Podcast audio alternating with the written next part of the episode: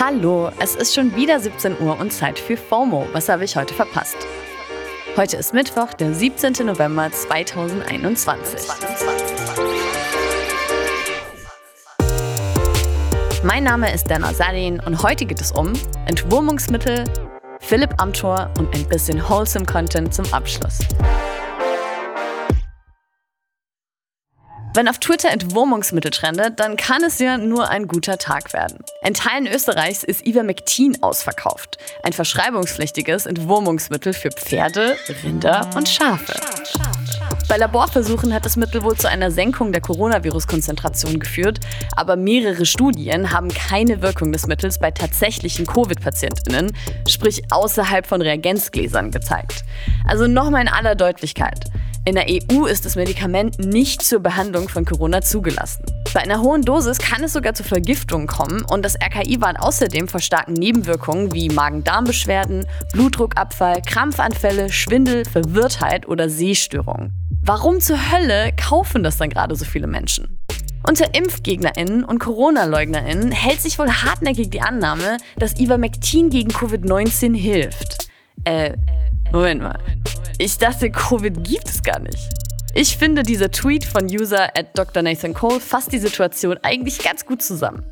Das Virus, das es gar nicht gibt, ist eine tödliche Biowaffe aus einem chinesischen Labor, die jedoch nur Schnupfen macht, aber man sollte sie trotzdem mit einem Entwurmungsmittel neutralisieren, sonst wird man zwangsbeatmet und stirbt. Habe ich das so richtig verstanden? Es scheint fast so, Nathan. Es scheint fast so irgendwie nicht so richtig verstanden, wie Geschwindigkeitsbegrenzungen funktionieren, hat wohl Philipp Amthor. Der 29-jährige CDU-Politiker soll im letzten Jahr 120 statt der erlaubten 70 gefahren sein und wurde jetzt zu einer Strafe von 450 Euro verurteilt und soll seinen Führerschein für einen Monat abgeben. Ja, verurteilt. Es kam zu einem gerichtlichen Prozess, weil Herr Amthor erstmal von seinem Anwalt hat prüfen lassen, ob das denn alles rechtens ist. Er selbst sagt dazu, Natürlich reklamiere ich dabei keine Sonderrechte auf zu schnelles Autofahren, aber es ist auch nicht unanständig, ein Bußgeldbescheid gerichtlich überprüfen zu lassen. Ja, ja surprise! Dabei kam raus, ja, man darf echt wirklich nicht 50 km/h zu schnell fahren. Hm. Aber irgendwie ist die Botschaft immer noch nicht angekommen. Er will jetzt erstmal noch prüfen lassen, ob er nicht eine Rechtsbeschwerde gegen das Gerichtsurteil einlegen sollte. Hashtag Führerschein und Amtor war natürlich direkt in den Twitter-Trends und die Autorin und Politologin Ferda Attermann hat das Ganze in einem Tweet einfach nur mit einem integrationsunwillig kommentiert. Ja, von einem aufgeblasenen Dude kommen wir zu gleich zwei aufgeblasenen Dudes, die sich jetzt aber immerhin endlich vertragen zu haben scheinen. Der Beef zwischen Rappern Drake und Kanye West hat sich nach jahrelangen Sticheleien wohl endlich erledigt. In einem Feed-Post auf Kanyes Insta posen die beiden ganz friedlich nebeneinander und in einer Story von Drake legt er sogar ganz fröhlich den Arm um seinen neuen Buddy Ye. Ach schön. Mehr wholesome Content auf Instagram konnte man außerdem auch auf Britneys Kanal finden.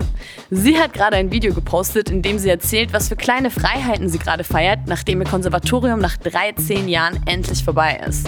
Davon haben wir am Montag ja schon berichtet. Und dabei geht es halt echt um so vermeintliche Kleinigkeiten wie mal wieder Bargeld oder die eigenen Autoschlüssel in der Hand halten.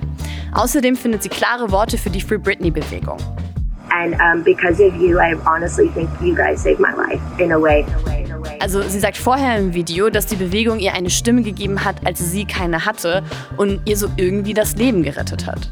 Schon krass, wenn man bedenkt, dass die Free Britney-Bewegung am Anfang fast so als Verschwörungstheorie belächelt wurde. Ihr komplettes Video verlinken wir euch in den Show Notes.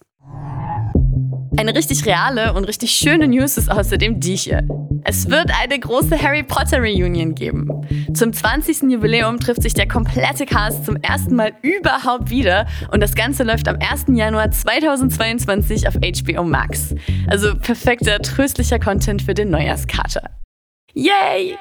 Wir verlinken euch den Return to Hogwarts Trailer auch mal in den Show Notes. Ja, und mit so viel Wholesomeness verabschiede ich mich dann mal für heute. Das war's mit FOMO und wir hören uns morgen wieder hier auf Spotify. Spotify.